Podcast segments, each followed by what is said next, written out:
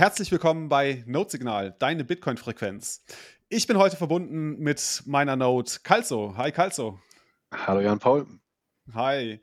Und wir haben als Gastnode neu im Netzwerk den Christian Decker. Hallo Christian. Moin, moin. Moin, moin. Sehr schön. Christian, hast du die Blockzeit für uns? Ja, natürlich. Das wäre die 741583. 741583, sehr schön. Zu dieser Blockzeit werden wir uns heute mit Christian Decker über den Greenlight Service von Blockstream unterhalten. Ähm, aber bevor wir in die Details einsteigen, haben wir natürlich noch ein paar Formalia zu erledigen. Ähm, es gab ein paar Boosts. Ähm, Calzo, magst du den ersten, den großen vorlesen? Boah, wir haben einen richtig, richtig fetten Boost bekommen. Äh, 77.777 Satz von Johann aus Ost, nee, oh. was? Oh. Ostwestfalen-Lippe, ja. genau, OWL. Ja, ja, da war ich doch richtig. Ostwestfalen wollte ich anfangen, aber das L hat mich irritiert. Äh, und dazu kurz ein Statement von Thorsten. And Breakfast nach Satoshi's Beach 22 war erfolgreich. Danke für die Spende und großes Shoutout an dich, äh, Johann, cooler Typ. Sehr schön. Ja, vielen, vielen Dank, Johann. Das ist wirklich eine sehr, sehr große Spende von dir. Ähm, dann gab es einen Boost von äh, 2100 Satz von Justin Pau zu unserer Folge Bitcoin is Mining mit Christo. Äh, die Nachricht war und ab ins Man Mining Rabbit Hole. Einfach geil. Danke, Jungs. Ja, sehr gerne. Dem kann ich nur zustimmen. So ging es mir auch nach der Folge. Super spannend. Okay. Äh, cool. Danke für die Satz. Danke für die Spende. Mhm. Dann haben wir nochmal 1000 Satz bekommen von Canuto, unserem äh, Meme Master zu Bitcoin is Venice. UT hates Shitcoiner. Grüße an Canuto. Ja. Achso, Grüße von Canuto schrieb er, aber Grüße auch zurück an Canuto. So, jetzt ja, richtig. Sehr gut. Ja, sehr schön. Vielen Dank. Dann, ähm, genau, wollen wir doch mal einsteigen in äh, das Gespräch mit Christian von Blockstream. Christian, vielleicht stellst du dich einmal ganz kurz selber vor. Du bist ja ein, ja, ein Bitcoiner der, einer der ersten Stunde, oder? Ja, ähm, ich bin seit einer ganzen Weile dabei, ja, das stimmt schon. Ähm, angefangen hat das alles 2009, da bin ich über das Paper gestolpert. Ähm, war super interessant, damals war die Community definitiv noch kleiner. Und äh, dann irgendwann wurde, wurde mein Hobby auch zum Beruf. Habe dann doktoriert über den Kram und äh, jetzt seit 2016 bin ich bei Blockstream, wo ich halt an Lightning und Co. arbeite. Und äh, ja, suche seitdem ein neues Hobby eigentlich. ähm, du hast gesagt, du hast äh, zu dem Thema doktoriert. Ähm, war das die Doktorarbeit, in der du auch schon eine Version des Lightning-Netzwerks beschrieben hast, oder ist das nochmal ein anderes Paper gewesen? Ja, genau. Also das äh, Forschungsthema war eigentlich ein bisschen äh, Security und Scalability von, von Bitcoin mhm. und äh, von Bitcoin-ähnlichen Systemen. Und ähm, so ein bisschen die allerletzte Arbeit, die ich da geschrieben habe, war das sogenannte Duplex Micropayment Channels Papier. Äh, damals hatten wir halt schon äh, Payment Channel Konstruktionen, die halt in gewisser Weise funktionierten, äh, insbesondere halt unidirektional waren. Und äh, die Idee hinter dem Paper war, das halt dann halt zu erweitern in beide Richtungen, dass man nicht nur Geld einmal über den Kanal schicken kann und dann ist Schluss, sondern wirklich halt auch mehrfach äh, das Geld verwenden kann. Und ähm, dann davon die Erweiterung ist halt das gesamte Netzwerk, wo man dann halt mit HTLCs über Umwege halt jeden im Netzwerk erreichen kann. Ähnlich wie halt das Internet heutzutage funktioniert. Man zieht keinen direkten Draht zu Facebook-Server oder zu Google-Server, sondern man spricht halt mit seinem Anbieter, der dann wiederum mit anderen Leuten spricht und so weiter und so fort. Und äh, ja, das Duplex Micropayment Channel Paper, das kam eigentlich fast zeitgleich mit dem Lightning Paper raus. Mhm. Das Lightning Paper hatte dann ein bisschen mehr Fahrt aufgenommen und äh, dann habe ich mir gedacht, ja, äh, bringt jetzt wenig, wenn man zwei äh, inkompatible Netze aufzieht. Machen wir doch mal, legen wir doch mal die Kräfte zusammen und machen ein großes Netzwerk, wovon dann alle mehr haben eigentlich. Mhm. Und das ist das, was ich seitdem mache eigentlich.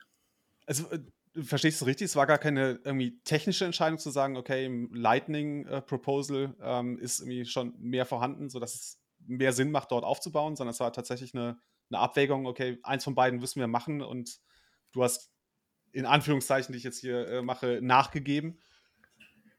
Nein, also die, äh, die, die beiden Proposals haben schon technische Unterschiede. Halt, äh, Lightning hat einige Sachen, die, die sehr, sehr schön sind und die auch besser sind als mein eigener Proposal. Ähm, zum Beispiel ist die Menge an Daten, die ich auf der Blockchain speichern muss, äh, wesentlich geringer. Ähm, wir haben kein Limit an äh, Updates, die man machen kann bei, beim Lightning-Netzwerk. Und, äh, und dann auf der anderen Seite hat Duplex Micropayment Channels dann andere Features gehabt, äh, wie zum Beispiel, dass es äh, asynchron lief, also du musstest weniger, äh, weniger gleichzeitig machen. Du hast äh, nicht das Problem gehabt mit Backups, das du heute mit, mit Lightning äh, hast. Und äh, also unterschiedliche Trade-offs eigentlich. Und wir versuchen jetzt eigentlich, die beiden Systeme wieder zusammenzuführen. da haben wir auch 2018 noch ein Paper drüber geschrieben namens L2 ähm, das eigentlich versucht, so ein bisschen das Beste aus beiden Welten zusammenzuführen und dann wieder halt ein System baut, das, äh, das dann praktisch die Vorteile von beiden hat und die Nachteile von keinem der beiden. Mhm. Und da arbeiten wir jetzt schon ein ganzes Weilchen dran, das, äh, das zu aktivieren. Ähm, okay. Go any Prevout. das ist dann tatsächlich ein Thema, ähm, mit dem wir uns dann nochmal in einer anderen Folge, glaube ich, beschäftigen können. Ähm, aber heute wollen wir ja über äh, das Greenlight sprechen. Du hast gesagt, du bist jetzt bei 2016 bei Blockstream. Ähm, wenn ich das mhm. richtig verstehe, kümmerst du dich hauptsächlich dort um die Lightning-Implementierung von Blockstream, das heute sogenannte Core Lightning. Ist das soweit? Genau. Richtig? Genau, also 2015 hat äh, Rusty, mein äh, Kollege, äh, damals angefangen, die Implementierung zu machen. Das war lustigerweise noch bevor Lightning Labs gegründet wurde.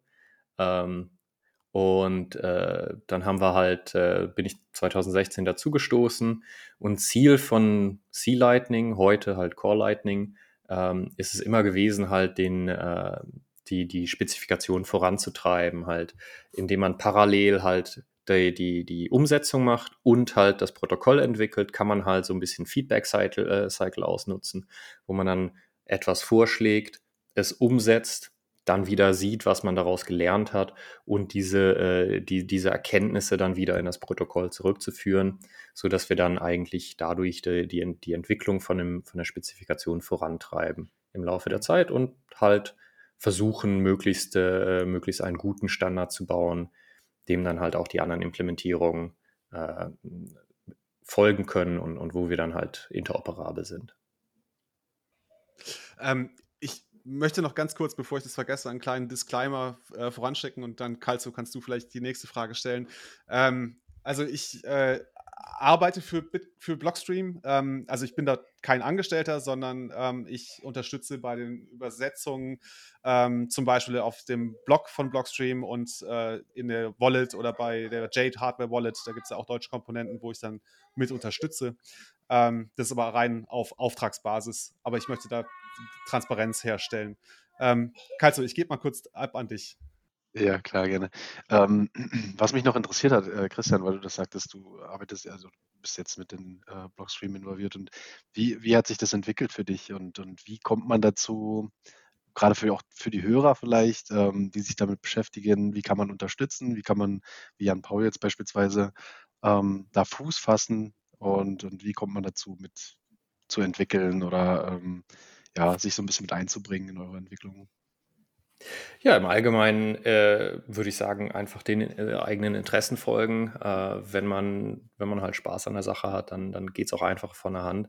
Jetzt ganz besonders in meinem Fall war es halt immer so, äh, ich habe das, hab das Paper relativ früh entdeckt, war halt relativ früh in der Community, habe dann halt mit den Leuten äh, gefachsimpelt und die Leute nochmal getroffen und äh, die kannten mich im Endeffekt eigentlich, oder? Und dadurch, dass man halt, ähm, dass man sozusagen der Community hilft und, und halt auch zeigt, dass man, dass man was auf dem Kasten hat, kann man dann halt äh, nach und nach diese Kontakte knüpfen, die einem dann auch reinbringen. Lustig war, nachdem ich dann mein Doktorat fertig gemacht hatte, äh, habe ich mir gedacht, so, und jetzt ist, äh, jetzt ist Schluss mit dem, mit dem Kinderkram hier, ich mache mal was Ernsthaftes und äh, gehe mal zu so einer großen Softwarebude. Äh, die wollten mich nicht.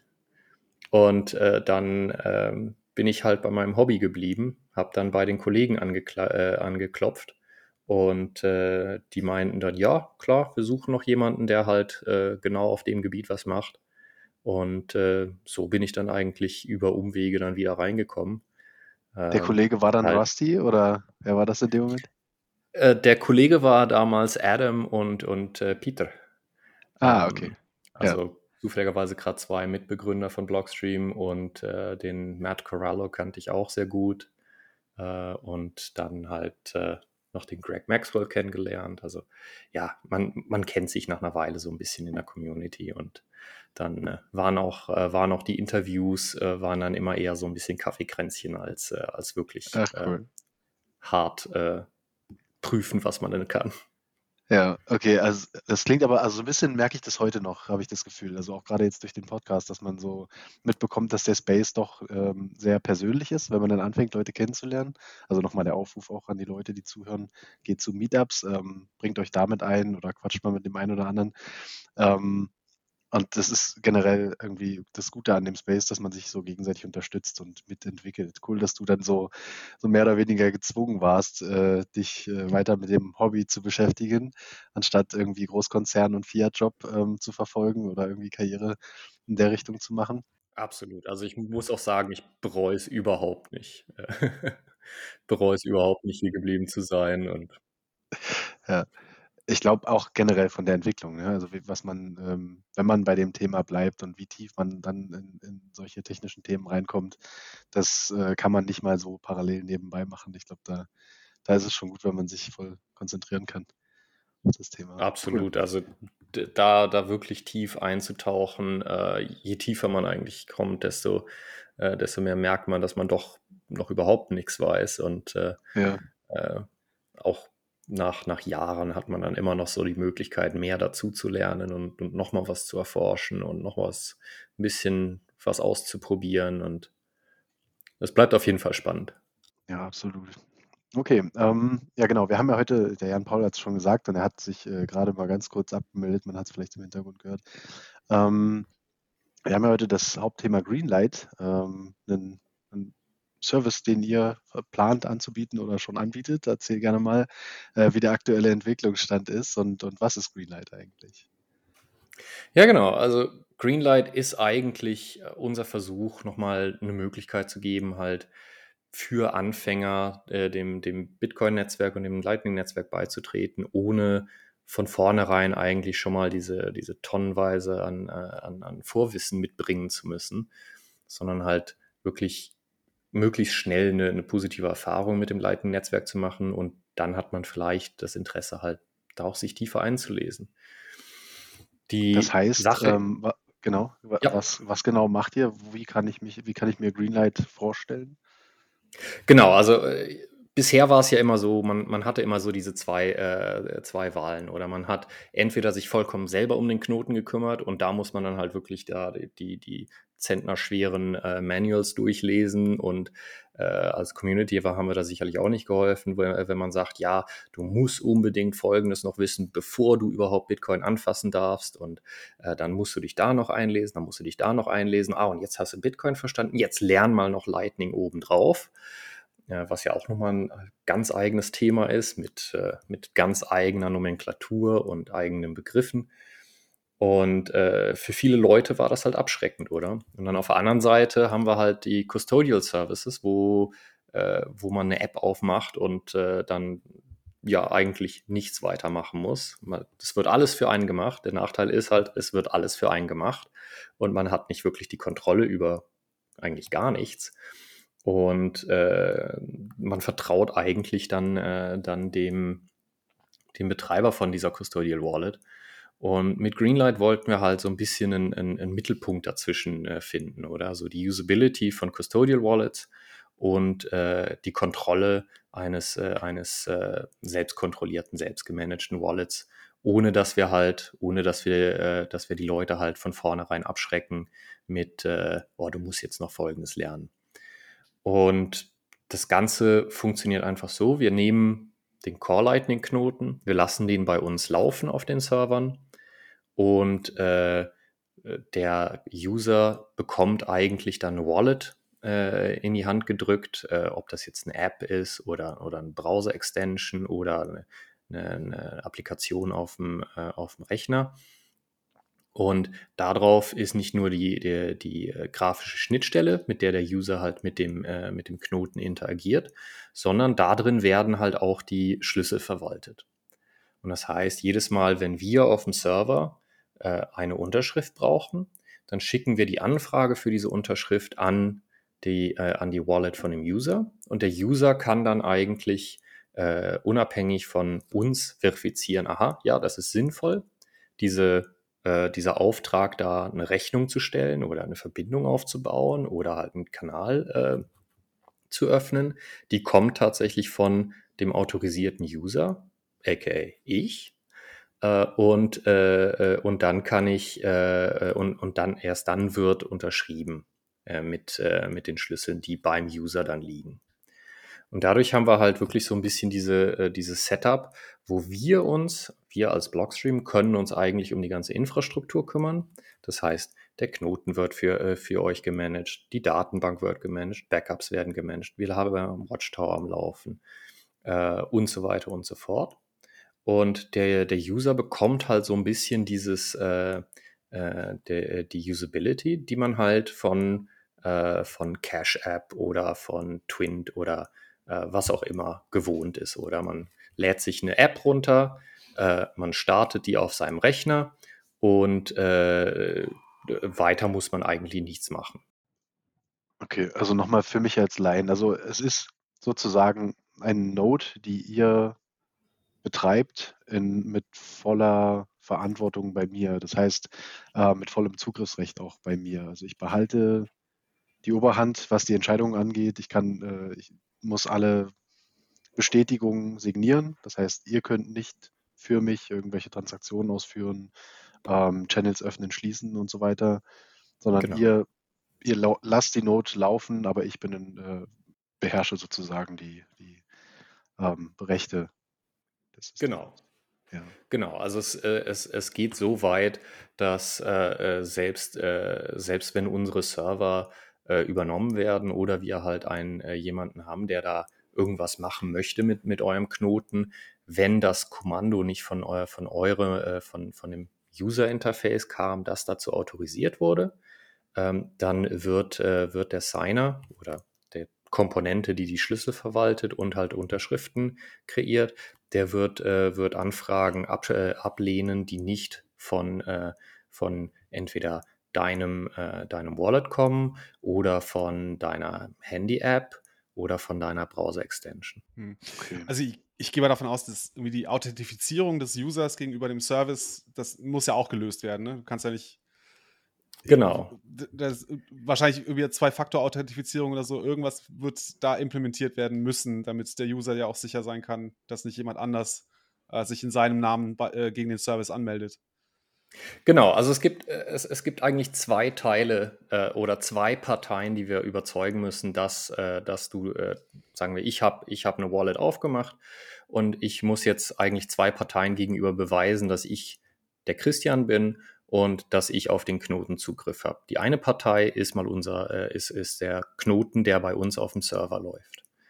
Ähm, und dafür haben wir, äh, haben wir relativ einfaches System, ähm, das vollkommen passwortlos funktioniert. Äh, wir, äh, wir benutzen im, äh, im Endeffekt eigentlich TLS-Zertifikate, ähnlich wie, äh, wie das System, mit dem auch Banken ihre Verbindungen verschlüsseln. Ähm, das heißt, dein Wallet bekommt eigentlich ein Zertifikat, mit dem es beweisen kann uns gegenüber, hey, ich bin der Knoten, äh, ich bin das Wallet von Christian und ich habe Zugriff auf, das, auf den Knoten von Christian. Die zweite Partei, der, äh, der wir, äh, gegenüber der wir beweisen müssen, dass wir tatsächlich die autorisierten User sind, ist der Signer, oder? Das ist eine separate Komponente, die die Schlüssel ver äh, verwaltet. Und das läuft folgendermaßen, dass ich halt als Wallet fordere meinen Knoten auf, einen, sagen wir, einen Kanal zu öffnen. Um diesen Kanal zu öffnen, muss ich halt Zugriff auf die Gelder haben. Dadurch, dass ich Zugriff auf die Gelder benötige, benötige ich eine Unterschrift vom Signer. Und das heißt, ich fordere den Knoten auf, mach mal einen Kanal auf, der Knoten rechnet aus, aha, dafür muss ich Folgendes machen. Ich nehme jetzt folgende, äh, folgende äh, Bitcoin, die irgendwo auf meinem UTXO liegen, äh, baue daraus eine Transaktion und diese Transaktion, die benötigt dann halt die Signatur von dem Signer. Und das heißt, der Knoten schickt dann diese, äh, äh, schickt dann die, äh, die Transaktion, die zu signieren ist, an den Signer. und der Signer kontrolliert, aha, okay, der Knoten, der jetzt auf, auf, äh, äh auf, auf Infrastruktur läuft, der ich selber nicht vertraue, oder? Wir sind ja, Blockstream mhm. ist insofern ein Drittanbieter, oder? Äh, der, äh, der läuft auf Infrastruktur, der ich nicht vertraue. Okay, passt das irgendwie zu einem Kommando, das von Christian, dem Besitzer der, dieser Knoten, äh, äh, ausgelöst wurde. Und erst wenn ich verifiziert habe, aha, der Christian, der hat das, äh, der hat das, äh, hat sozusagen das Channel Open initiiert und diese, äh, die Transaktion macht tatsächlich das, was ich erwarte, nämlich einen Kanal öffnen. Erst dann signiere ich diese Transaktion. Und dann lande äh, und dann schicke ich die Signatur für diese Transaktion zurück an den Knoten und der Knoten kann sie dann in das Bitcoin-Netzwerk einspeisen sozusagen. Mhm. Und als Endnutzer habe ich eine App auf meinem, auf meinem Handy und auch auf meinem Desktop-Rechner? Oder wie ist da der Plan für euch? Also genau, also Mobile die, als auch Desktop sein?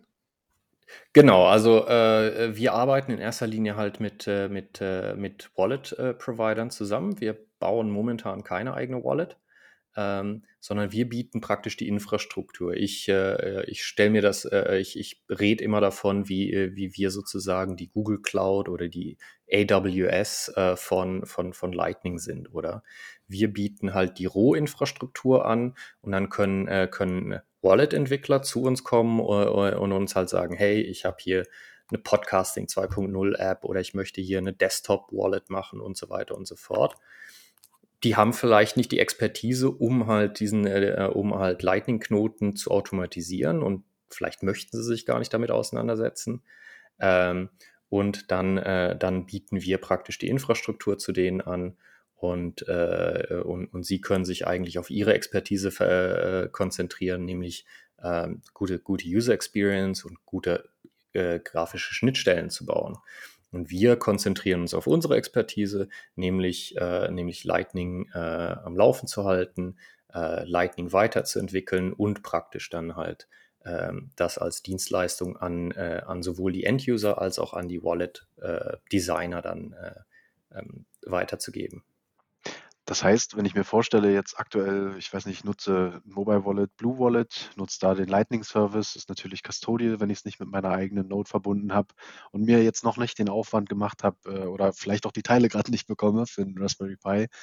Ähm, und ich, ich würde das, oder, oder die würden das von sich aus integrieren, ähm, Blue Wallet oder irgendein anderer Anbieter, ähm, partnert mit euch oder nutzt den Service, dann hätte ich die Möglichkeit als Nutzer, das nicht mehr als Custodial-Version, diese diesen Node-Service für Lightning zu haben, sondern ich bekomme dann die Keys, ähnlich wie bei einer äh, On-Chain-Wallet von Blue Wallet, ähm, und könnte damit über alle Funds verfügen zu jeder Zeit und hätte somit das Risiko mitigiert, dass der Anbieter selbst, in dem Fall jetzt Blue Wallet, ähm, mit den Daten Schindluder treibt oder vielleicht im Hintergrund gar keine genau. Not laufen hat oder genau, dann nur eine Datenbank abgleicht oder sowas.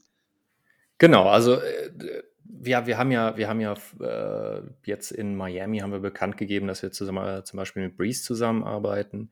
Breeze äh, hatte bisher halt ein, äh, ein LND-basiertes Backend. Und zwar haben sie, äh, haben sie den LND-Knoten direkt in die Mo Mobile App eingebaut gehabt. Und das hatte eine Anzahl von, von Problemen. Oder erstmal, äh, Breeze mussten sich extrem gut auskennen mit dem Lightning-Protokoll, weil sie halt, äh, weil sie halt praktisch den Knoten auf dem User-Gerät automatisieren mussten. Ähm, die Mobile-App musste regelmäßig halt auch laufen, weil wir haben, wir haben ja gewisse Anforderungen darauf, dass halt der, der Lightning-Knoten muss halt regelmäßig checken, hey, sind meine Kanäle noch da oder hat sich mein Gegenüber jetzt daneben verhalten und so weiter und so fort. Und drittens haben wir halt äh, dieses, äh, dieses Problem, dass ein Knoten automatisieren ist jetzt definitiv nicht einfach.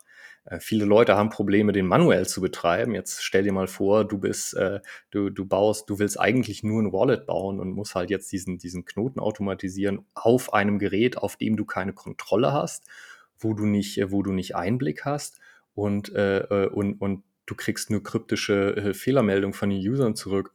Geht nicht. Ähm, das ist dann schon frustrierend. Und viertens haben wir halt, äh, haben wir halt auch so das Problem, dass wenn du jede App halt mit seinem eigenen Knoten ausstattest, dann musst du halt, wenn du eine neue App ausprobieren willst, musst du einen ganz neuen Knoten mit Geldern versehen, mit Kanälen äh, füttern und das Ganze braucht halt Zeit zum Aufbauen und so weiter. Und deswegen, was wir halt, äh, was wir halt sehen, was wesentlich zukunftsträchtiger ist, ist äh, so ein bisschen dieses Remote Node Setup, oder? Mhm. Äh, wo man dann einen Knoten pro Person hat, aber beliebig viele Schnitt, äh, äh, grafische Schnittstellen, die mit diesem Knoten interagieren und dann halt äh, und den sich teilen. Und plötzlich hast du dieses Problem nicht mehr, dass ich mal neben schnell eine Podcasting 2.0 App ausprobieren will und halt jetzt, oh, jetzt muss ich irgendwo da den anderen Knoten schließen, die Gelder rüber transferieren und dann mein, mein Podcasting 2.0 äh, Knoten hochfahren und wieder mit Kanälen versorgen. Und dann sind drei Stunden vergangen und dann merkst du, oh, irgendwie das andere hat mir doch besser gefallen. ähm, ich glaube, das Problem hatten wir sogar. Ja, wir haben das Feedback bekommen jemand, von jemandem, der einen Boost senden wollte und meinte, ich glaube, bei dem Eröffnen des ersten Channels für Podcast 2.0 wurden schon 2000 Satz abgezogen. Und damit mhm. fehlten ihm, dann fehlte ihm ein großer Teil von dem, was er eigentlich senden wollte, so als Boost. Also, das heißt, wenn ich, äh, ich habe dann ein Lightning Wallet bei euch als äh, in Greenlight als Nutzer und gehe damit ähm, zu meiner Podcasting-App oder wechsle zwischen zwei verschiedenen, bringe meine Seed-Wörter mit oder, oder irgendeine mhm. Authentifizierung aus, aus meiner, auf meiner Seite und habe immer wieder Zugriff auf dieselben bestehenden Kanäle und mache vielleicht sogar nur noch zusätzlich einen Kanal auf, wenn ich den jetzt brauche. Aber immer aus, genau. aus derselben Not heraus, die dann bei euch. Äh, genau, also äh, muss, muss dazu sagen, die Seed-Wörter sehen wir natürlich nicht. Äh, die, ja. Die Authentifizierung Punkt, ja, funktioniert ja. andersrum, aber ja, ähm, die, die, Idee dahinter ist halt wirklich ja ein Knoten, um den ich mich kümmern muss, der dann vielleicht auch noch automatisiert wird und ich habe nicht fünf verschiedene Knoten für fünf verschiedene Apps, muss meine Gelder auch nicht aufteilen, oder? Wenn ich jetzt äh, irgendwie zwei Knoten habe, der eine hat 80 Euro in Bitcoin drauf liegen, der andere hat 20 Euro in Bitcoin drauf liegen und ich möchte jetzt irgendwas für 81 Euro bezahlen, dann geht das mit diesen zwei Knoten nicht. Und dadurch, dass wir halt wirklich alle Gelder sozusagen auf einem Knoten konzentrieren, äh, haben wir halt die Möglichkeit, dass, dass die uns jederzeit äh, vollumfänglich zur Verfügung stehen und nicht aufgeteilt werden müssen. Und äh, ja, du kannst eigentlich ziemlich App-Hopping betreiben, so viel du willst. Äh, dein Knoten wird da sein, wenn du ihn brauchst. Also ich stelle es mir jetzt so vor, dass ich quasi, ich habe einen Knoten, also eine Note bei Greenlight und die kann ich überall hin mitnehmen, ob ich jetzt ne, Podcasting 2.0 oder eine Wallet zum Zahlen und die zweite Wallet zum Zahlen nutzen will oder vielleicht andere Services mal nutzen möchte, ähm, die auf Lightning laufen, ähm, dann kann ich halt überall sagen, so, ich habe ich hab eine Note, die liegt da bei Greenlight. Mhm. Genau, ja. ja. Und wir versuchen so viel wie möglich davon auch zu abstrahieren, sodass, äh, sodass mhm. der User dann äh, eventuell gar nicht mehr in, in, äh, in Form eines Knoten äh, drüber nachdenken muss. Er wird einfach eine App sehen, wird dann irgendwie 24 Worte abtippen, wenn er die das erste Mal aufmacht und der Rest passiert im Hintergrund. Ähm, also das ist so ein bisschen der Traum, dass man dann halt wirklich das so, so nah wie möglich halt an diese User Experience ranbringt von den Custodial Wallets, ohne Custodial zu sein. Ja, mhm. da arbeiten wir noch ein bisschen dran, aber auf jeden Fall, das, das ist das Ziel, das halt so weit zu abstrahieren, dass, äh, dass äh, nur Leute, die halt wirklich Interesse, äh, bei denen wir das Interesse geweckt haben, sich überhaupt mit, den, mit, mit der Terminologie auseinandersetzen müssen und dann halt eventuell auch entdecken, hey, das macht ja Spaß, vielleicht möchte ich mich ja doch mehr drum kümmern und dann eventuell ihren Greenlight-Knoten nehmen und den halt auf ihre eigene Infrastruktur migrieren. Weil unser Ziel ist es halt, für neue User ein easy Onboarding zu bieten. Und, äh, und sobald die Leute dann halt sozusagen die erste positive Erfahrung mit Lightning hatten, ähm, dass, der, der, dass wir sie dann langsam halt ein bisschen in die Welt der, des Bitcoin- und, und Lightning-Netzwerks einführen und sie dann halt nach und nach immer mehr informieren darüber, was man jetzt noch machen kann. Hey, lass doch mal einen Watchtower laufen oder vielleicht möchtest du ja noch eine, eine Node-Backup zu dir auf das Gerät streamen oder so. Und dann irgendwann ist das Ziel halt wirklich, dass man dann Offboarding auch machen kann. Äh, dass, dass wir halt wirklich den Leuten dann die, die Open Source Software zu, äh, zu, in die Hände geben können und sagen können, hey, du hattest bisher einen Greenlight-Knoten, du willst dich jetzt drum kümmern, Also hier ist Core Lightning mit den, äh, mit den notwendigen äh, Einzelteilen, damit du halt wirklich dein, deinen eigenen Knoten auch bei dir laufen hast. Ja, auch da müsste ich nicht wechseln. genau. Ähm, das heißt, ich hätte immer noch dasselbe Lightning Wallet, egal ob ich der totale Anfänger bin und das jetzt nur in irgendeiner App-Integration nutze oder ob ich zu einem Experten mutiere und Entwickler werden möchte oder wie auch immer. Ich habe die gleichen Möglichkeiten mit dem gleichen Wallet. Also ich müsste dann nicht auf einen anderen Service von euch wechseln. Also ich könnte damit weiterarbeiten, habe dann ja. irgendwo Admin-Zugriff im Hintergrund. Genau, also äh, wir, wir, äh, wir sind auch gerade im Begriff, halt ein paar Komponenten zu open sourcen, die wir benötigen, äh, die wir benutzen, um serverseitig den, den Knoten am Laufen zu halten. Namentlich halt die, die Programmierschnittstelle und äh, die, äh, die Authentifizierungsmechanismen und so weiter und so fort. Und äh, es geht sogar so weit, dass wir halt, dass, dass wir ein sogenanntes Reverse Proxy haben, wo dann wirklich jeder Knoten praktisch eine fixe Adresse bekommt, äh, um halt mit diesem Knoten zu, äh, zu interagieren.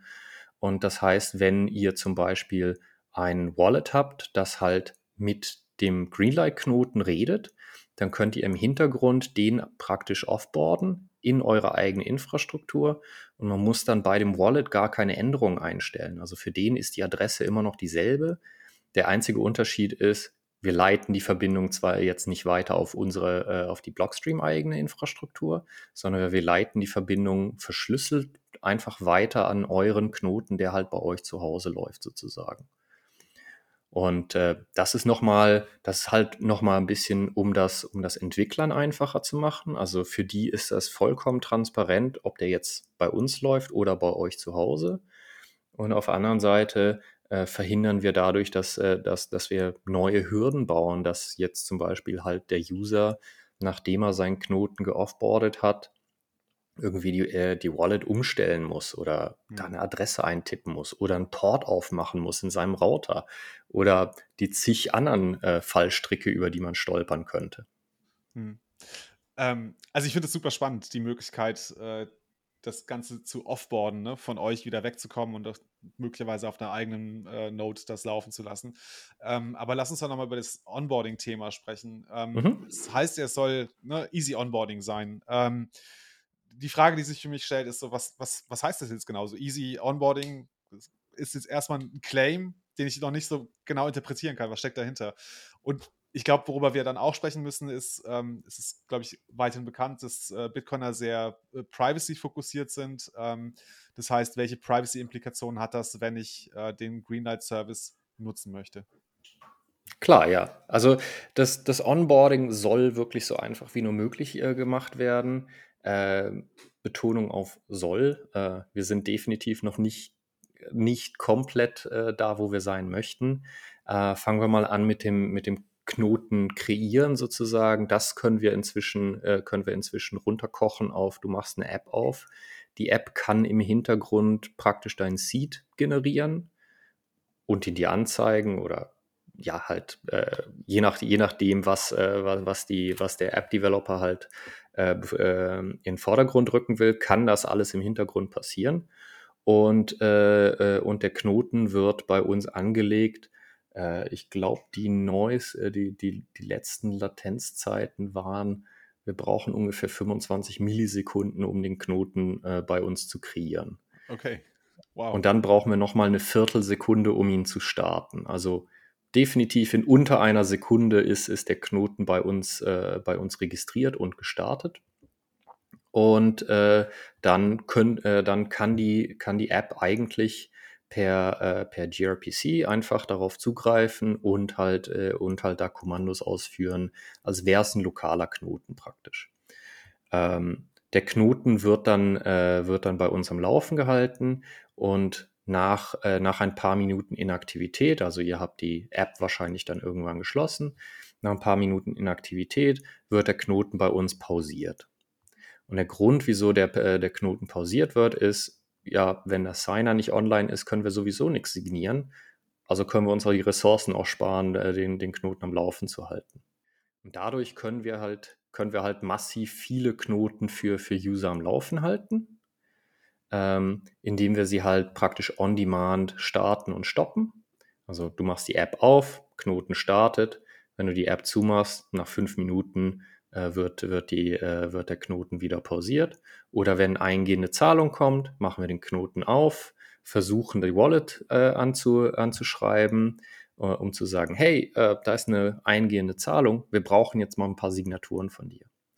Und wenn die App halt rechtzeitig, äh, rechtzeitig reagiert oder der Desktop-Client oder was auch immer dranhängt, ähm, dann können wir, können wir die Zahlung auch annehmen sozusagen. Mhm. Also das, das funktioniert alles ganz schnell, habe ich verstanden, aber was ich mir noch nicht ganz vorstellen kann, ähm, ihr sagt, also du sagtest jetzt gerade, ihr habt das Ganze on demand, also ihr könnt es on demand zur Verfügung stellen. Das heißt, mhm. der Knoten fährt hoch und runter. Ähm, aber die, also der, der, der, hat ja irgendwie einen Channel State, ne? Also ich habe mhm. möglicherweise mehrere Channels mit einem bestimmten Channel State. Ähm, das ist dann irgendwo abgespeichert und jedes Mal, ja. wenn ich den Knoten wieder hochfahre, ruft er es gerade ab und sagt, obwohl es stimmt, das passiert, solange ich da nichts mache in den, in den Kanälen, ändert sich ja auch nichts. Ne? Also auch auf der Gegenparteiseite meiner Kanäle ändert sich ja nichts. Insofern, ja, okay, nachvollziehbar, dass das vielleicht schnell möglich ist. Okay. Es, äh, es ist praktisch so, als, äh, als, als würde man bei der Haustür den Schlüssel abziehen und dann, äh, und dann kann die Haustür halt auch nicht auf und zu gehen. Also sobald man ja. den Schlüssel wieder einsteckt, dann, äh, dann kann man die Tür betätigen sozusagen wieder. Ne? Das, ist, das, ist, ein schönes Bild. Ja, sehr gut. Okay, aber ähm, ich wollte noch mal auf das Thema Privacy hinaus. Ne? Also was muss ich mhm. äh, jetzt preisgeben, wenn ich einen Greenlight-Service, also eine Greenlight-Node ähm, hochfahren möchte?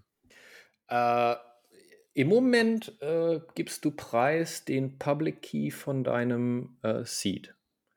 Ähm, mhm.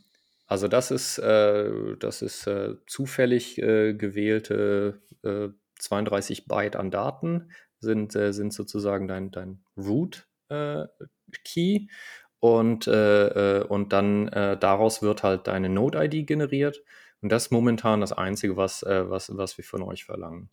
Ähm, wir versuchen das Ganze möglichst ohne, äh, ohne User-Daten zu machen. Wir hatten mal ein E-Mail-Feld drin, das habe ich aber wieder gelöscht. Ähm. Die Idee da war, dass man den Leuten eventuell nach einer Zeit äh, halt ein Backup zukommen lassen könnte. Ähm, aber irgendwie haben wir dann gedacht, ja, ohne E-Mail wäre das doch schöner. Also das bei heißt, uns. Backup äh, wäre jetzt dann aber auf Anfrage oder also kann ich mir dann ziehen, wenn ich es brauche bei euch oder ja. wie würde das dann funktionieren? Ja, okay. Also das, das würde, äh, würde so funktionieren. Wir, äh, wir fordern von euch praktisch den Beweis ein, dass ihr seid, wer ihr seid, indem ihr eine Signatur uns liefert. Und dann bekommt ihr, äh, bekommt ihr ein Backup von uns, äh, von uns äh, über, die, über die Programmierschnittstelle zugeschickt. Also genauso wie wir, wie wir auch sonstige Automa Authentifizierung machen, äh, da machen wir keine Umwege über E-Mail oder so inzwischen. Das geht einfacher, wenn wir das, äh, wenn wir das direkt über die Programmierschnittstelle machen. Ähm, also nochmal, äh, wir, wir nehmen keine, äh, wir nehmen im Moment keine, keine Daten, äh, keine, keine äh, Benutzernamen, wir nehmen keine E-Mail-Adresse, wir, wir, nehmen keine äh, Namen, äh, wir nehmen schon gar keine Steuernummern oder was auch immer äh, noch, noch gefordert wird. Wir versuchen das auf jeden Fall möglichst äh, minimal zu gestalten. Ähm, es kann sein, dass uns dann irgendwann der Regulator auf die Finger kloppt und sagt, hey, da müsst ihr aber doch noch ein bisschen mehr wissen. Aber ich denke, dadurch, dass wir halt wirklich non-custodial sind, im wahrsten Sinne des Wortes, wir haben keine Kontrolle darüber, was, äh, was die Leute machen mit ihren Geldern und dass, äh, ähm, dass, dass wir halt auch keine, äh, keine Handhabe haben. Wir können mit den, äh, mit den Geldern, die in dem Knoten sind, rein gar nichts anfangen. Äh, denke ich, haben wir ein gutes Argument halt zu sagen, ja, das sind nicht unsere Daten, wir, wir verfügen nicht darüber, also äh, wieso sollten wir, wieso sollten wir da tatsächlich identifizierende Informationen einfordern? Aber ihr könnt schon die Zahlungsbewegungen beobachten, richtig? Das müsstet ihr doch das, relativ einfach monitoren Das ist so, äh, wir haben äh, Zugang zu den Logs von, äh, von den Knoten. Ähm, auch da sind wir am Versuchen, halt diese Informationen zu minimieren.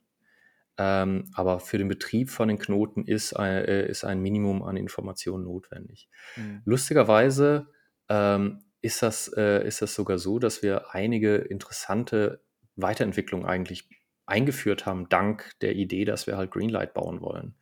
Ähm, zum Beispiel ist eine der, äh, eine der Informationen, die wir momentan sehen, ist, wenn jemand halt ein, äh, eine Rechnung bezahlt, also das Pay-Command aufruft, ähm, dann sehen wir die Rechnung. Also mit, mit wer ist der Empfänger, äh, was, was ist der Payment-Hash und was ist der Betrag. Und äh, da haben wir etwas, äh, da haben wir etwas in Planung, das, äh, das nenne ich äh, Oblivious Send. Ähm, und das Ganze hat, äh, das, das funktioniert dann so, dass wir anstatt, dass wir die, äh, dass wir den Knoten eigentlich das Payment treiben lassen, nehmen wir, äh, nehmen wir das, äh, nehmen wir die Berechnung der Route und das Spalten und das Wiederholen von, von, äh, von fehlgeschlagenen Versuchen für Teilzahlungen, das, fü äh, das führen wir auf den, äh, auf den Client zurück, also auf das, auf die äh, Mobiltelefon-App oder halt auf das Browserfenster oder was auch immer. Und da wird die Route generiert. Da wird auch der, dieser, dieser Onion äh, äh, kreiert, was, äh, was wir benutzen im Lightning-Netzwerk, um halt den Pfad für, durch das mhm. Netzwerk mhm. zu beschreiben. Und dann können wir diesen, äh, können wir diesen Onion in den Knoten selber injizieren. Äh, so dass, äh, so dass äh, wir als Betreiber zwar sehen, aha, da ist äh, ein Payment, das äh, stattfindet, aber wir sehen zum Beispiel den Empfänger von diesem Payment nicht mehr, weil mhm. die, äh, die, die Koordination von diesem Zahlprozess findet nicht mehr auf dem Knoten statt, sondern wir haben das jetzt zurückgezogen auf, äh, auf, die, auf die App. Mhm. Hat dann diverse Vor- und Nachteile. Der Nachteil ist, dass es halt relativ viel Traffic zwischen der Mobiltelefon-App und dem, äh, und dem Knoten zur Folge hat. Also insbesondere diese Onion ist halt, äh, ist halt 1,3 Kilobyte schwer. Äh, machst du das 20, 30 Mal und schon hast du schon wieder ein, ein Megabyte an Mobiltelefondaten verbraucht. Mhm. Und je nachdem, wie, äh, wie langsam die, die Mobiltelefonverbindung ist, kann das halt auch den Zahlprozess selber verlangsamen. Aber ich denke, dadurch können wir halt auch wieder ein bisschen äh, die Informationen vor, vor dem Knotenbetreiber selber verstecken. Also ähm, dieses, dieser, dieser ganze Split ist relativ neu und wir versuchen noch da, da ein bisschen was rauszufinden, äh, äh, das, das zu verbessern im Laufe der Zeit. Aber ähm, für mich als Ingenieur ist das natürlich auch unglaublich spannend, da mal wieder ein neues, äh, neues Setup zu haben und neues Trade-offs und neue, äh, neue Sachen, mhm. die man optimieren kann. Ähm, okay, klingt spannend. Äh, einzige Frage, die sich mir gestellt hat, war auch bei Oblivious Send, ähm, wenn der Empfänger auch eine Greenlight Node hat, dann könntet ihr es immer noch zumindest mit einer gewissen Heuristik nachvollziehen. Ne? Es ist mit einer gewissen Wahrscheinlichkeit ist der Empfänger auch ein Betreiber einer Greenlight Node.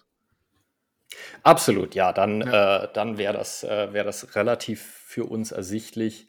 Ähm, da muss man dann, äh, da muss man dann halt operationelle äh, Überlegungen betreiben oder dass mhm. wir halt, dass wir halt unsere Frontend-Knoten von den Betreibern der Backend-Knoten äh, trennen, dass kein Log-Austausch stattfindet und so weiter und so fort. Aber das ist halt alles Blockstream intern. Das ist dann, äh, ist dann so ein bisschen, ja, muss man dann halt, äh, muss man dann halt darauf trauen, dass, dass wir kein Interesse daran haben, diese Zahlbewegung überhaupt nachzuvollziehen. Ja. Der, der, die Tatsache, dass wir Log-Zugriff äh, haben, ist allerdings auch für das, äh, für das Open Source Projekt rel relativ interessant. Ähm, es äh, hat sich jetzt bereits in dieser geschlossenen Beta-Phase haben sich einige Fälle gezeigt, wo wir halt dadurch, dass wir halt beobachten konnten, was passiert ist, konnten wir halt auch Fehler äh, beobachten und diese, äh, diese Erkenntnisse dann wieder zurückführen in das Core Lightning äh, Development selber und halt die Stabilität von Core Lightning selber äh, zu verbessern. Und äh, dadurch machen wir dann halt auch, äh, machen wir dann halt auch das Open Source Projekt besser. Mhm. Und so als letzter Punkt, die, äh, die nicht ganz optimale Privacy von, äh, die äh, ist vielleicht so ein bisschen ein Schubser, um die Leute dazu zu bewegen, dass sie vielleicht doch ihre eigene Infrastruktur laufen lassen wollen. Wollen es den Leuten ja nicht zu, äh, zu komfortabel machen, wenn unser Ziel halt ist, ja, kümmert euch mal um eu euren eigenen Knoten. Wir sind hier dazu da, um die, äh, um, um so zu, sozusagen die, die neuen Leute onzuboarden. Hm. Also es ist auf jeden Fall schon eine deutliche Verbesserung zum Custodial Wallet Provider, den man sonst vielleicht nutzt.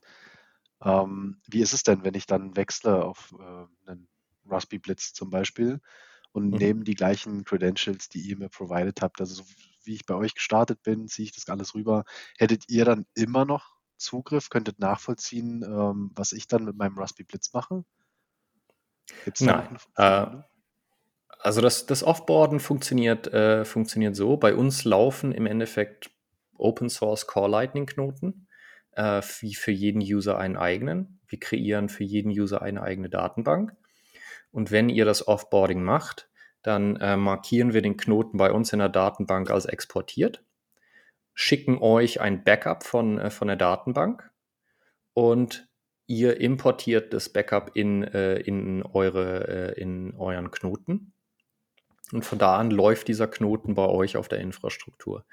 Bei uns wird, wird die Datenbank nach einer Weile gelöscht, dass wir dann nur noch ein verschlüsseltes Backup haben, dass wir, falls ihr, falls ihr dann, falls bei der Migration irgendwas schiefgegangen ist, können wir euch die noch geben. Ähm, aber Updates finden von da an einzig und allein auf eurer Infrastruktur statt. Also wir sehen davon nichts mehr.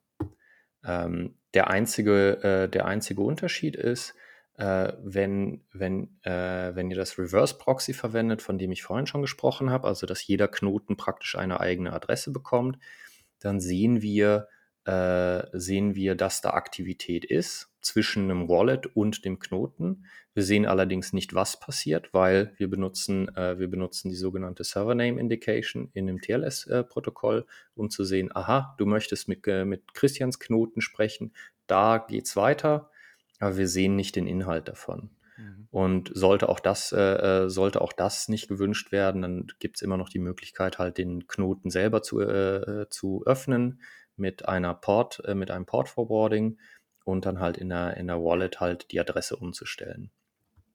Aber äh, eigentlich sehen wir davon äh, von gar nichts mehr. Man kann sich das so ähnlich vorstellen, wie wenn man, wenn man einen, einen Raspi Blitz hat, dann irgendwann die SD-Karte rausnimmt und halt, äh, und halt in ein anderes äh, Raspberry Blitz äh, einsetzt. Das Original Raspberry Blitz wird, wird nichts mehr sehen von der ganzen Aktivität eigentlich. Mhm. Ähm, also, äh, da waren jetzt ein paar sehr technische Themen dabei. Ich glaube, wir müssen uns noch mal so ein bisschen, äh, ein bisschen ja. in höhere Ebenen begeben, ähm, damit wir nicht alle Zuhörer verlieren. Ähm, also, was mich äh, noch mal interessieren würde, äh, wäre das Thema Kosten. Ähm, mhm ihr werdet das ja nicht umsonst betreiben können. Äh, ihr habt Infrastrukturkosten, ähm, ihr habt Entwicklungskosten. Gibt es irgendwie eine Möglichkeit, schon mal einen Blick darauf zu werfen, was das Ganze jetzt den Enduser kosten würde, wenn er den Greenlight Node Service betreiben möchte? Ja, also ganz abgeschlossen sind, äh, sind da die Überlegungen noch nicht. Äh, wir wissen ehrlich gesagt noch nicht, äh, was das Ganze kosten wird und wen das Ganze etwas kosten wird. Ähm, da sind diverse Modelle im, stehen da im Raum. Ähm, für mich das Natürlichste wäre äh, wär eigentlich, das, äh, dass man äh, den User fragt, halt, hey, äh, mach mal, äh, überweis einmal im Monat einen Euro oder so. Ähm, Euro ist jetzt auch geschätzt. Ähm, wir sind auf jeden Fall äh, um mindestens eine Größenordnung günstiger als, als die Konkurrenz. Einfach dadurch, dass wir halt dieses Modell haben, wo wir Knoten pausieren können auch zwischendurch. Und dadurch sollte das, äh, sollte das auch für End-User dann relativ günstig werden. Also wir sprechen da definitiv äh, äh, ja, unter 2 Euro pro Monat. Ähm, mhm. Und das wäre dann, das wäre dann quasi all-in. Das heißt, äh, wenn ich jetzt diese 2 Euro im Monat habe, dann kann ich die Note bei euch laufen lassen. Ähm, könnte sowas wie, macht doch bitte für uns, für mich das Kanal- und Liquiditätsmanagement, ähm, bestellt mir regelmäßig das Backup bereit. Ähm, oder wären das dann quasi zusätzliche Service, Services, die man dann nochmal extra zahlen müsste? Gibt es da schon irgendwie Überlegungen? Also es gibt natürlich, äh, gibt natürlich auch noch Alternativen. Dass ihr die, äh, die andere Alternative wäre zum Beispiel, dass man die Entwickler von den Apps äh, halt bittet, äh, für die Knoten ihrer User aufzukommen. Mhm. Oder halt, dass man, ähm, dass man praktisch eine, äh, dass man ein Modell macht, wo äh, pro Verwendung halt Kos Kosten anfallen. Und da haben wir zum Beispiel auch schon ein, ein Abkommen mit Breeze, die halt einen Liquidity Service Provider bauen und ähm, dann, äh, dass, dass, dass die praktisch ähm, eine, äh, eine Gewinnteilung mit uns machen, äh, wo man dann sagt, äh, okay, wir stellen den Usern die Knoten gratis zur Verfügung. Äh, wir bringen euch halt, äh, euch halt neue User und äh, dafür bekommen wir dann einen Teil von dem, äh, von, von dem, äh, von den Einnahmen, die, ihr, äh, die wir euch dadurch generiert haben. Also das wäre sozusagen die Alternative. Mir wäre es am liebsten, wenn wir das für den End-User so transparent wie nur möglich machen können. Hm. Also idealerweise würden wir sogar nur Routing-Fees äh, verlangen. Ähm, und äh, das muss man dann halt im Laufe der Zeit sehen, ob, äh, ob das kostendeckend möglich ist, ähm, dass das halt für den User dann praktisch äh, komplett gratis ist oder beziehungsweise als Teil der, der, der anderen Betriebskosten äh, mhm. irgendwie auftaucht oder so. Ähm, aber wie gesagt, da sind, da sind äh, die, die Diskussionen noch nicht ganz abgeschlossen. Äh, ich persönlich finde, wir könnten das ruhig ich, ich möchte das einfach bauen, ich möchte das den Leuten zur Verfügung stellen.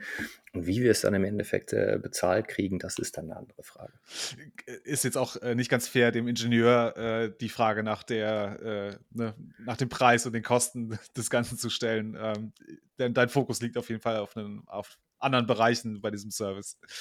Ähm, ja, also mein, mein Fokus ist auf jeden Fall, es so günstig wie äh, möglich zu machen und halt ja. so zugänglich wie nur möglich zu machen. Ja. Und äh, dann die Teppichetagen werden darüber entsche entscheiden, wie das dann tatsächlich an den User weitergegeben wird. Ja, sehr gut. Ähm, wie sieht das denn jetzt auf der Timeline aus? Äh, also ich weiß, die erste Ankündigung kam vor gut einem Jahr. Da habt ihr, glaube ich, den mhm. Greenlight Service mal bekannt gegeben, dass das kommt. Ähm, es gab jetzt, ich glaube, das war dieses Jahr die Ankündigung äh, der Zusammenarbeit mit Breeze und ich meine auch letztes Jahr gab es schon mit oh, Blockstacks oder hm, äh, war noch jemand Last anders. Bit äh, und Sphinx. Genau, Last Bit und Sphinx, genau. Hm? Ähm, genau, das heißt also, ihr arbeitet bereits, sag mal, Business to Business, arbeitet ihr bereits äh, mit äh, anderen zusammen. Ähm, das ist, ist es bei Breeze jetzt schon so weit, dass wir äh, bei Breeze schon eine Greenlight Note nutzen oder wann soll das kommen? Was ist so Noch nicht ganz. Zeit? Okay, ja. Also ähm, wir hatten wie, wie das so ist, die ganzen, die ganzen Zeitszene, äh, Zeitpläne verrutschen alle so ein bisschen. Ähm, insbesondere bei Lastbit und, äh, und Sphinx, die äh, haben halt auch jetzt massiv auf, äh, ausgebaut, ihre Teams und, äh, und sind halt auch auf äh, Fundraising gegangen und ähm, dann rutscht das halt, ist das, sind die ganzen Roadmaps immer so ein bisschen flexibel. Ähm, bei Breeze ist es so, die haben gesagt, sie, sie schreiben jetzt eigentlich praktisch die gesamte App nochmal neu auf Greenlight aufgebaut. Ähm, und ähm, da sind wir auch, äh, da sind wir auch fleißig am Testen. Also mhm. hoffentlich kommt da demnächst äh, was, was man, äh, was man mal sehen kann. Und äh, andere Integrationspartner sind, sind auch schon aufgereiht. Da glaube ich, darf ich noch nicht allzu viel ver äh, verraten. Aber es ist auf jeden Fall, wir arbeiten äh, an, auf Hochtouren hier dran, dass das, dass das mal in den Händen der, der End-User landet. Ähm, zeitplanmäßig äh, zwei Wochen Trademark, oder? äh, das, ist so, das ist so die klassische Aussage, wenn man nicht genau weiß, wann es denn jetzt kommt, sagt man halt zwei Wochen. Und ähm, aber ja, auf jeden Fall, äh, mein Ziel ist es, äh, bis Ende Jahr halt wirklich das Onboarding, das Offboarding, äh, eine Open Beta zu haben, dass wir mal alle, alle Leute, die wollen, dass, äh, dass die sich dann halt ein bisschen austoben können auf Greenlight und äh, dass das dann halt, äh, dass das Ganze halt auch, auch Anwendung findet und den End-Usern auch dann wirklich die versprochenen Vorteile bietet, von denen ich jetzt die ganze Zeit schon rede. Ja, sehr schön. Also ich habe jetzt mal mitgenommen, Ende des Jahres könnte es soweit sein, dass wir ein Open Beta haben. Also, dass man sich, wenn man mutig ist, das mal ausprobieren Hoffentlich könnte. vorher. Hoffentlich ah, vorher. Hoffentlich vorher, okay. Wir, wir drücken die Daumen. Ähm, ja, wir sind, wir sind halt nach wie vor noch ein kleines Team und arbeiten ja. mit anderen kleinen Teams zusammen und äh, ja, da ist die Planung immer schwierig. Äh, ich verspreche ungerne Sachen, die ich nicht halten kann, deswegen. Oh, wir wollten da jetzt auch nichts abknöpfen, dass du sagst, okay, in zwei Wochen ist es jetzt soweit. Nur einfach, dass wir mal ein Gefühl dafür bekommen. Ähm, warten wir jetzt hier noch irgendwie zwei Jahre, weil, es, weil ihr wisst, es ist so komplex, dass äh, ne, wir noch, ihr noch gar niemanden darauf loslassen könnt oder ist es eher ein halbes Jahr? Nö, so ist nicht. Also ähm, die, die, äh, die Infrastrukturseite läuft eigentlich äh, sehr stabil. Wir haben jetzt in den letzten paar Monaten keinen einzigen Fehler gehabt, der irgendwie äh, kritisch gewesen wäre. Mhm. Ähm, das größte Problem, das, äh, das ich momentan habe, ist, dass mir, äh, äh, dass mir die Logs die Disk zumachen, ähm, weil einfach zu viel produziert wird. Dann okay. muss man halt die Logs mal löschen. Ähm, aber das war bisher jetzt wirklich das größte äh, Problem und auch da sprechen wir eher von, von mundänen halt Operations-Geschichten, oder? Mhm.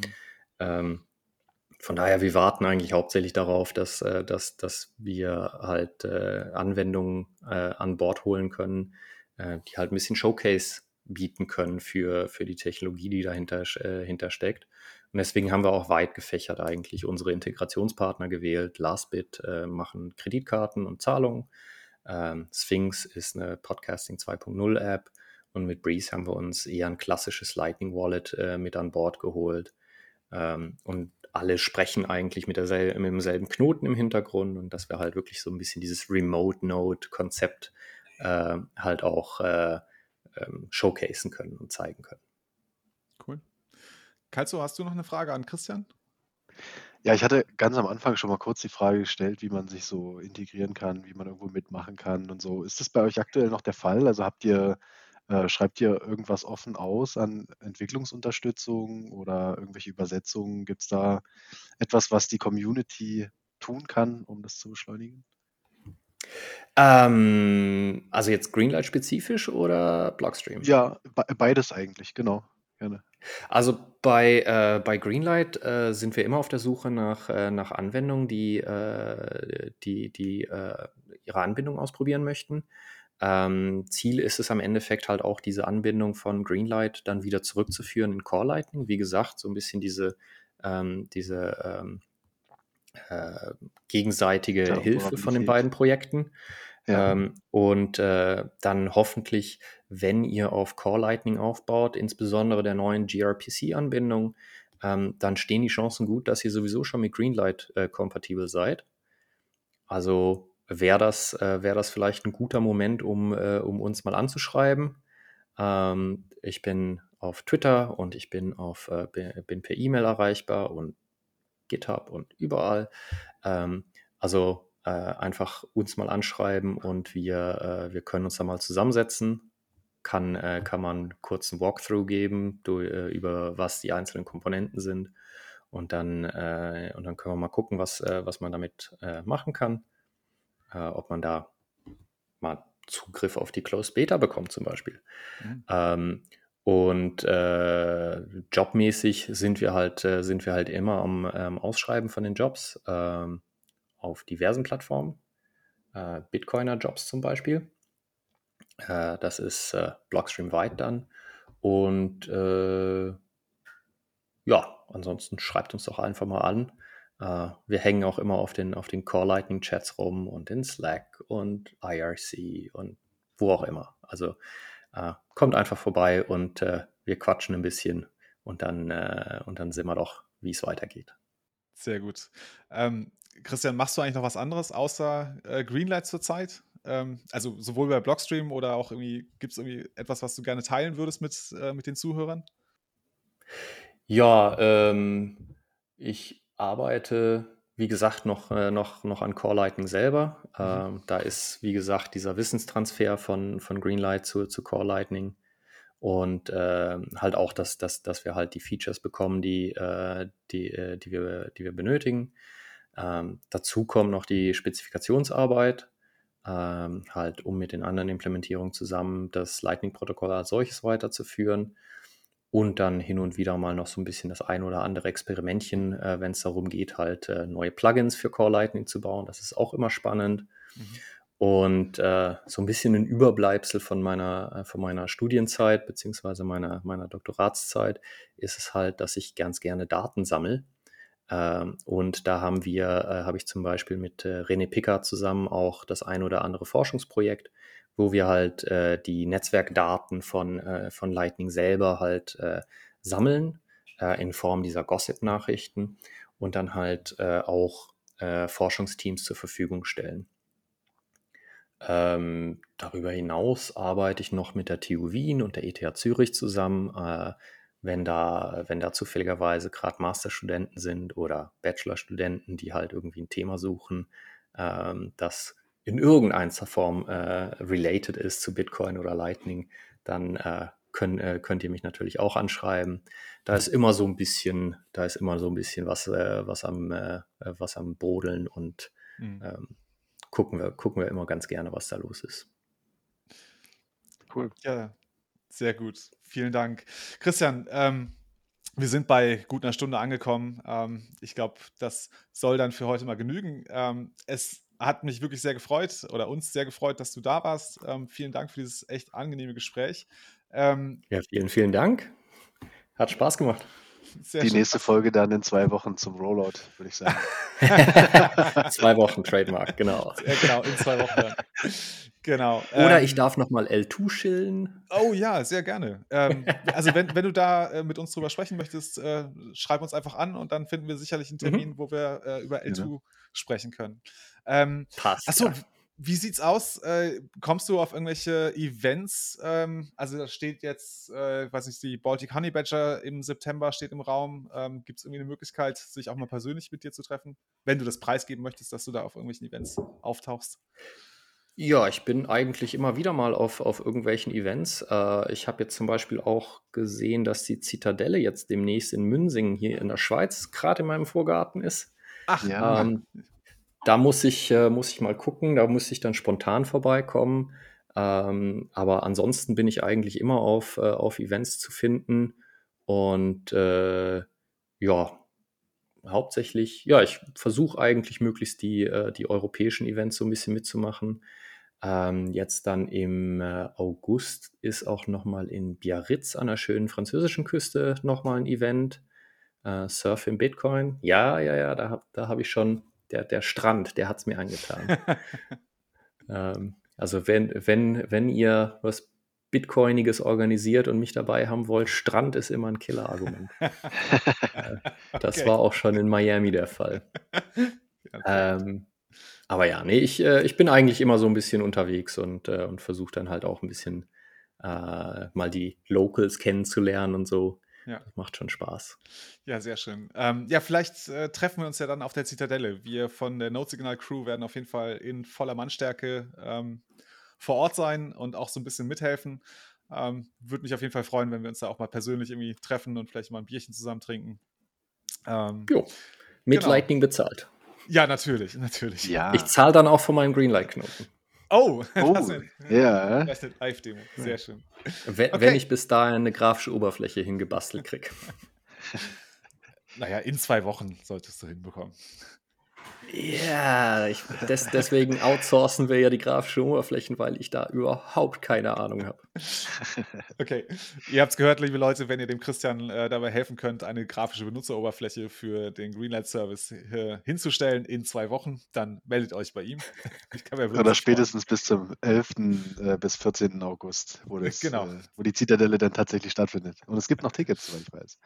Also, genau, es gibt auf jeden Fall noch Tickets. Ähm, also wenn ihr äh, zur Zitadelle Stelle kommt, äh, euch ein Ticket holt. Wir würden uns auf jeden Fall freuen, euch alle dort kennenzulernen. Sprecht uns einfach an, wir werden sicherlich zu erkennen sein. Ansonsten bleibt uns, glaube ich, noch zu sagen, der folgt uns und bewertet uns und das ganze Zeug. Ne? Äh, streamt ein paar Sats, schickt uns ein paar Boosts. Ähm, das Wichtigste ist aber, focus on the signal, not on the noise. Ciao. Ciao, macht's gut. Hey, tschüss.